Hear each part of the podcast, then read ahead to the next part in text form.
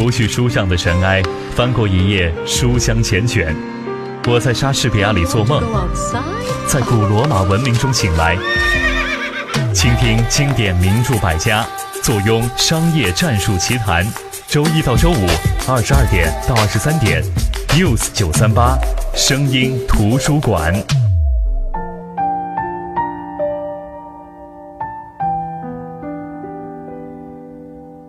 Hello，声音图书馆的听众朋友们，大家好，我是云如，这里是声音图书馆。有时候我想，一个人生来就得有点什么盼头吧。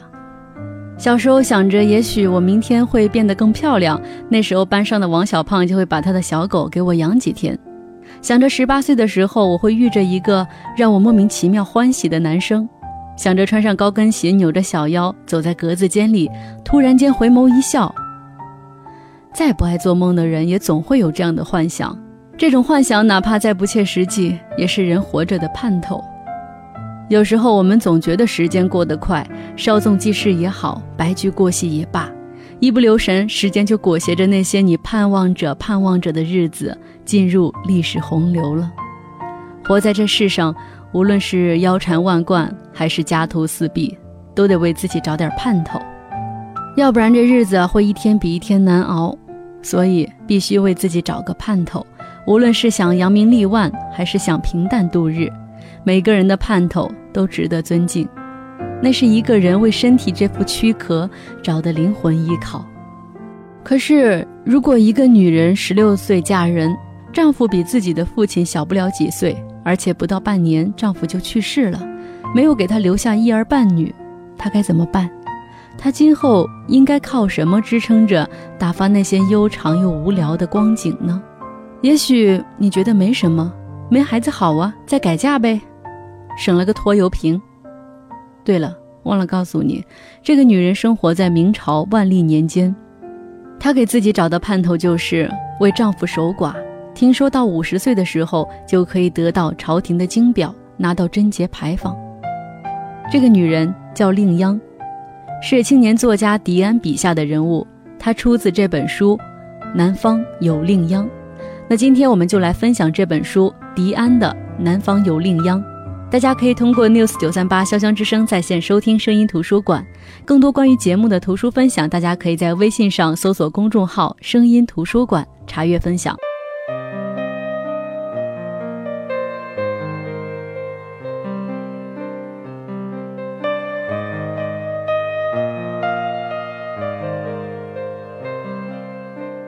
在看《南方有令央》这本书之前，迪安给我的印象还停留在最小说的时候。当然，后来的《西决》《东尼》也都各自成书出版。迪安描写的人物其实挺饱满的，尤其是在人物性格的塑造方面，他会抓住人物的一个特质，无限的放大。有的时候，你看到这个人物某方面的特质，你都可能会猜到他的某种结局。当然，中间要经历哪些过程，这我们猜不到。因为狄安的故事情节的构架，有时候还蛮让人意外的。他笔下的人物性格都格外的清冷，清冷的好像跟这个世界格格不入。但是世人呢，又对这些人格外宽容。他们叛逆也好，懵懂也好，隐忍也好，天真也好，好像都有一定的背景，有一定的理由支撑他们这么做。而且，即便再格格不入，狄安也一定有理由让你。和书中的其他人一样，非原谅他不可。而令央呢，就是这样一个容易让你喜欢、让你感叹又值得你尊敬的人物。迪安说，《南方有令央》这本书是描述的一个明朝劫富的故事。说到劫富，这是封建时期的特有产物。当然，现在可能也有这样的一些人，深爱着某一个人，可能突然失去了，一辈子再无别的想法。古代要求女子三从四德：守妇规，守妇德。出嫁了就要从一而终，夫在不能红杏出墙，夫亡不能改嫁他人。对于守寡不嫁的寡妇，社会往往会给他们很高的地位和虚假的尊重，但是代价就是一生的幸福。这也是封建社会的一项扼杀人性的思想。故事的主人公令央出生在一个徽州的商户家庭。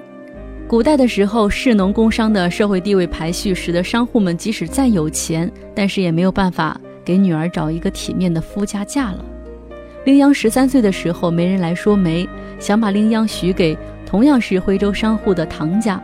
虽说都是商户，但是唐家上几代经营的好，虽然比不上巨家，但是也算是有钱人家。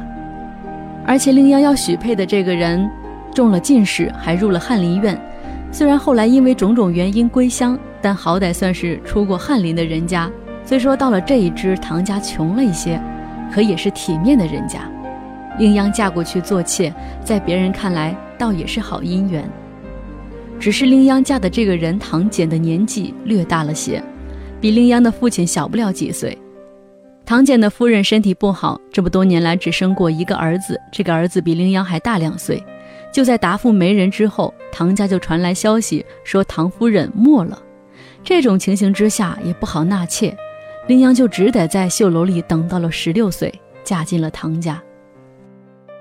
当十六岁的令央成了唐夫人后，大家都觉得她一点都不像个夫人，倒像个心无邪念的孩子。就像结婚初夜，唐简想行夫妻之事，可是感到令央身体突然僵硬的时候，虽然有点颓然，但是心里还是觉得，你可以抱怨一个女人不解风情，但是不能埋怨一个孩子。但是也没过多久，男人饕餮一般的欲望就征服了令央。令央也让丫鬟云巧给他挽了髻，从此之后就成了真正的唐夫人。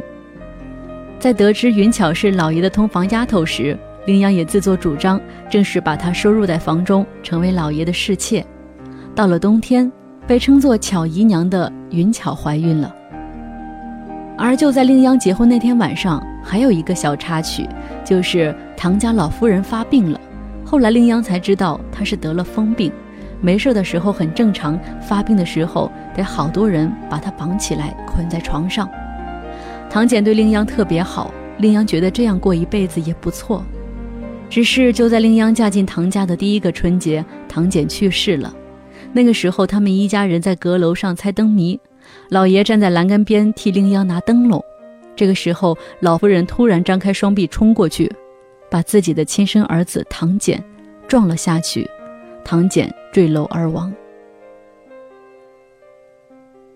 自此，令央开始寻找人生中的盼头。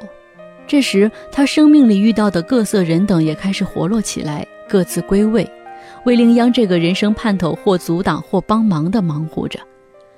唐家是大户人家，能够光宗耀祖，在他们看来是天大的事情。也是在那个时候，令央才知道，不光男人能光耀门楣，女人也能。唐家的主事人唐仆是六公的儿子，他和族里的人都希望令央能够赶快自尽，能让唐氏一门再出一个烈妇，得到朝廷金表。毕竟大家都觉得令央没有儿女，也就没什么牵挂。大家也都知道守一辈子很难，谁也不知道中间会不会出什么岔子，让煮熟的鸭子飞了，还不如一死来得迅速、妥当、安稳。可是令央好像受了上天的眷顾，他遇到了好人。一个门婆子在看守令央的时候，觉得令央可怜，撒谎说她怀孕了，这才让唐家的族人们决定放令央一条生路。可是令央并没有怀孕呢，所以接下来，唐家的院子里，惠姨娘云巧、唐简的儿子唐川，还有在这本书里一直支撑着令央守寡信念的谢顺辉，一一登场。于是，为了瞒天过海，不得不让令央真怀孕，惠姨娘就安排唐简的儿子唐川偷偷和令央圆房。令央怀了唐川的孩子，这一劫总算度过。可是，要到令央五十岁，日子何其漫长，中间肯定要出些变故的。比如，那个帮令央他们瞒天过海的大夫，有一天会酒后胡言乱语。比如，据说唐老夫人发疯是因为在守寡时和账房先生私通，唐简归乡之后就处置了账房先生。可是，谁会想到有一天账房先生的儿子带着毁灭唐家的执念在唐家当差，并且得到重用。后来，当令央的女儿不是唐简的这样的话传开之后，令央听了谢顺辉的建议，想用一个更大的事儿来说服舆论，那就是断臂明志。为了瞒住这个谎言，为了平息谣言，令央断了自己的左臂。自从断臂之后，他就越发的孤寂了，越发的不好相处了。后来，唐仆，你们还记得吗？当时代表唐氏族人逼令央自尽的那个人，在令央三十多岁的时候成了令央的男人。期间，令央因为一次救了一个太监，而这个太监刚好就是皇上身边的人，后来将令央守寡的事迹告知了皇上。就在唐传考中进士面圣的时候，皇上惊表了令央。可是谁也不知道，在这个时候，令央再次怀孕了。牌坊就快落成的节骨眼上，令央只告诉谢顺辉，这个像灯塔一样指引他前行的人，他们有一个共同的目标，就是帮令央拿到节妇牌坊。可是这个时候，令央怀孕了。谢顺辉虽然有点懵，有点生气，但还是替令央想办法，告诉令央别自乱阵脚。可是令央决定放弃了。所以接下来我就把书里的这段文字分享给大家。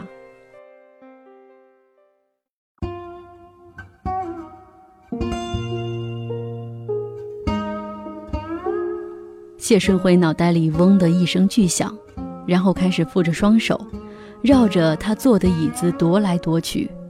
不慌不慌，容我想想，堕胎不妥，太危险，一旦有个好歹，便会把事情闹大。牌坊建成大概要一个月的时间，最多两个月，不会看出来的。一旦牌坊落成了，那些该应酬的都应酬了，我们便跟人说你生了重病，需要休养。我来想办法把你送到别处去躲躲，孩子生下来你再回来。这孩子一出生就要给人抱走，我去寻可靠的人家，你千万别自乱阵脚。多少风浪都过来了。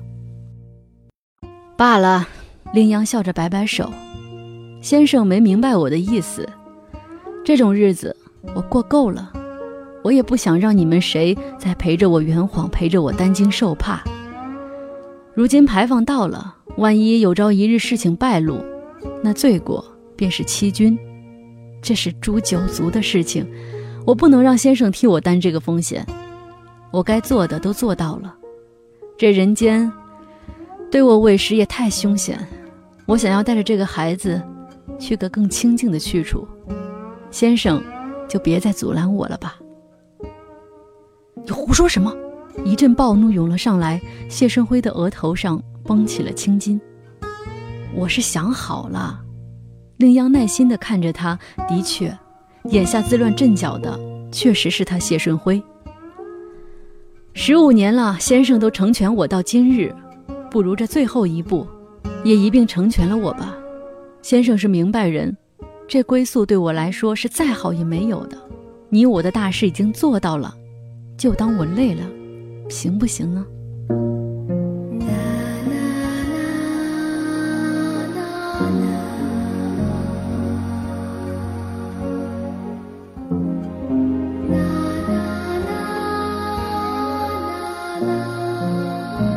知如此，当初为何不让你吊死在祠堂里？谢顺辉脸色惨白地质问他：“当初吊死了也拿得到牌坊，我们何必费这十几年的辛苦？你那么聪明，为何此时偏偏如此糊涂？”先生，那怎么能一样呢？令央笑靥如花：“你们救下我这十五年，我是在这十五年里才真的不枉此生啊！”我同惠娘、同云巧、同连翘、同小茹结下了情谊。我认识了先生你，我已经尝过被众人当成故事的滋味。我还知道了，我还知道了什么叫情不知所起，一往情深。够了，先生，真的够了。那时候是一个孩子救了我的命，如今我因着另一个孩子把这条命还回去，这就是天意。足够公平。谢顺辉用力地凝视着令央，知道他心意已决，也知道这其实是唯一万无一失的办法。可是他真的恨，他脸上掠过一丝惨然。令央接着说：“我只有最后的两件事，拜托先生。一件事，麻烦先生帮忙关照着，万一到时候出了什么岔子，把仵作唤来验尸了。”请先生使些银子，让他马虎一点，别把孩子验出来。另一件事情，便是我女儿辉姐。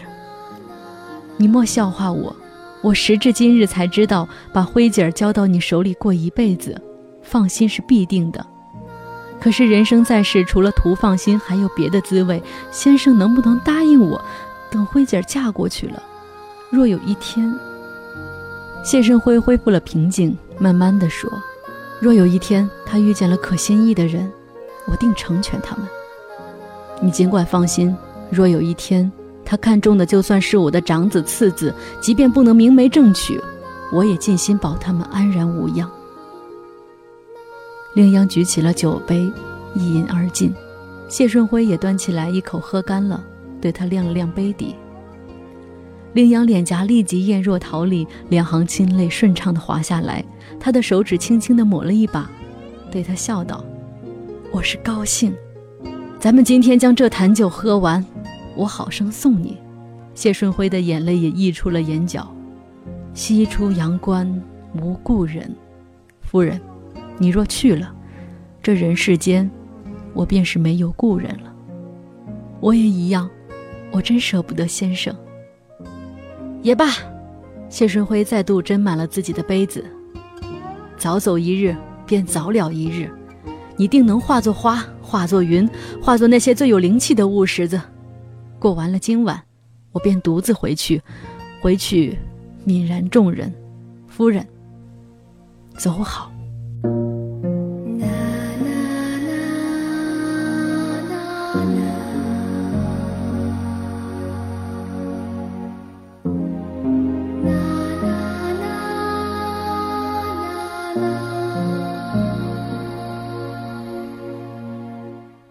来，令央的贞节牌坊落成的时候，是在万历三十三年暮春。令央从万历十八年开始守寡，只用了十五年就拿到了贞节牌坊，空前绝后。然后，令央就在牌坊落成的那一天死去，卒年三十二岁。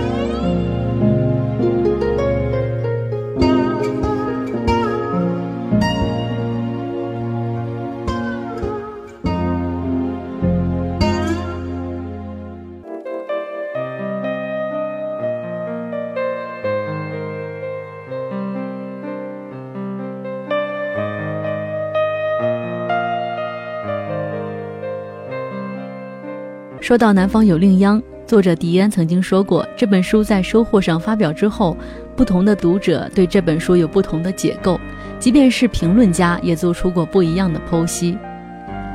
或许任何人的评论都是这本书触及自身情感脉搏的最需要释放的那种感觉。对于完成这本书的作者来说呢，迪安觉得任何结构和评论都没有对或者错。他说，在这个故事里，自己最初想要说的话是。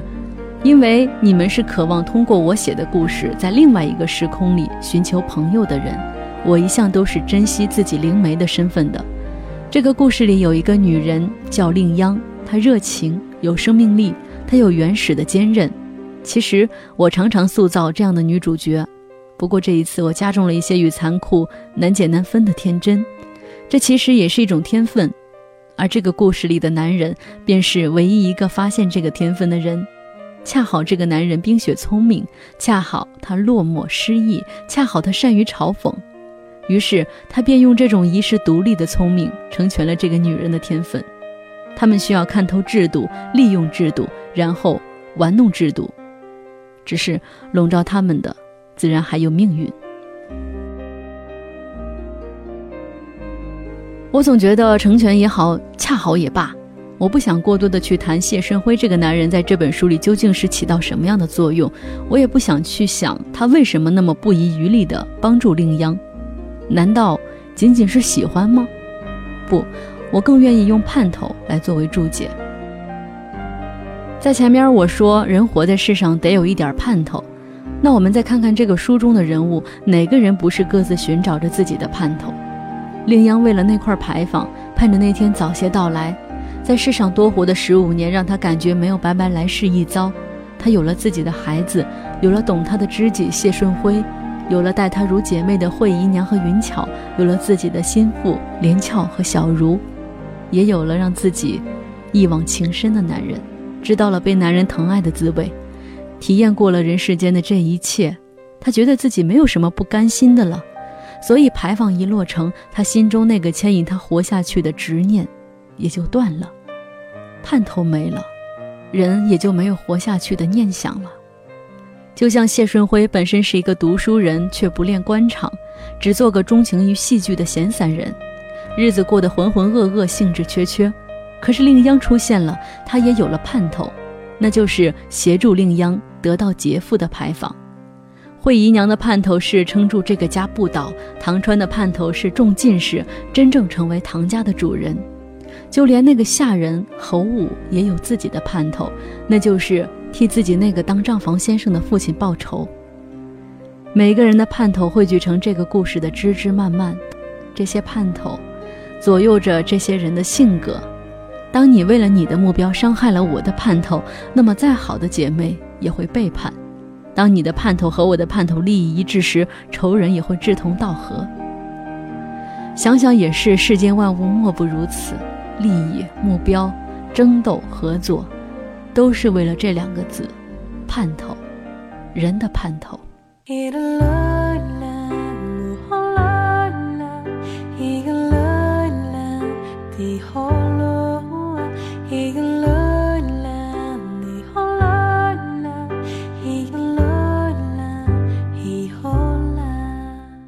好的，那这就是今天声音图书馆的全部内容。今天跟大家分享的这本书呢，是迪安的《南方有令央》。这本书主要讲的是一个明朝劫富的故事。我觉得这本书的中心就是在讲人活着的盼头。盼头是一个太通俗的词语，它不像理想那么上得了台面，也不像梦想那样虚幻浪漫，它就是本真的还原了在这个世界上的任何一个肉身想寻找灵魂的宿命。有些人行尸走肉的活着，那便是没了盼头；浑浑噩噩的活着，也是没了盼头。有了盼头，就会给这些没有灵气的躯壳注入一针强心剂，支撑他们活下去。所以每一个盼头都值得尊敬，因为你根本不知道这个盼头后面牵引着多少人生的艰苦和心酸。好的，更多内容可以关注节目官方微信“声音图书馆”，每周书单、节目内容、读书活动会及时传达。好，这里是声音图书馆，我是云如，我们明天再见，各位晚安。